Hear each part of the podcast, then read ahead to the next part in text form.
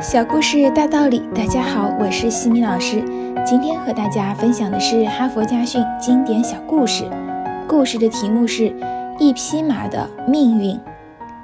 一匹马多年独享一块肥沃的草地，后来有一只鹿也发现了这块草地。本来按这匹马的食量，就算是活一万年也吃不完这块地上的草，但它却对鹿的闯入心存不快。于是他想借助人的力量征服可恨的鹿，但狡猾的人却说：“我抓不到鹿，除非你让我骑着追上它。”马同意了，结果人骑着马追上了鹿。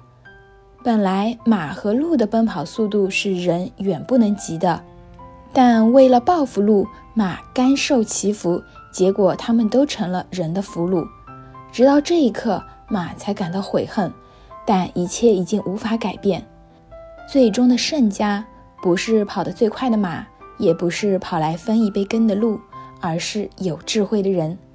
直到今天，马依然被人戴上辔头为其劳作。马是否反思过自己的错误呢？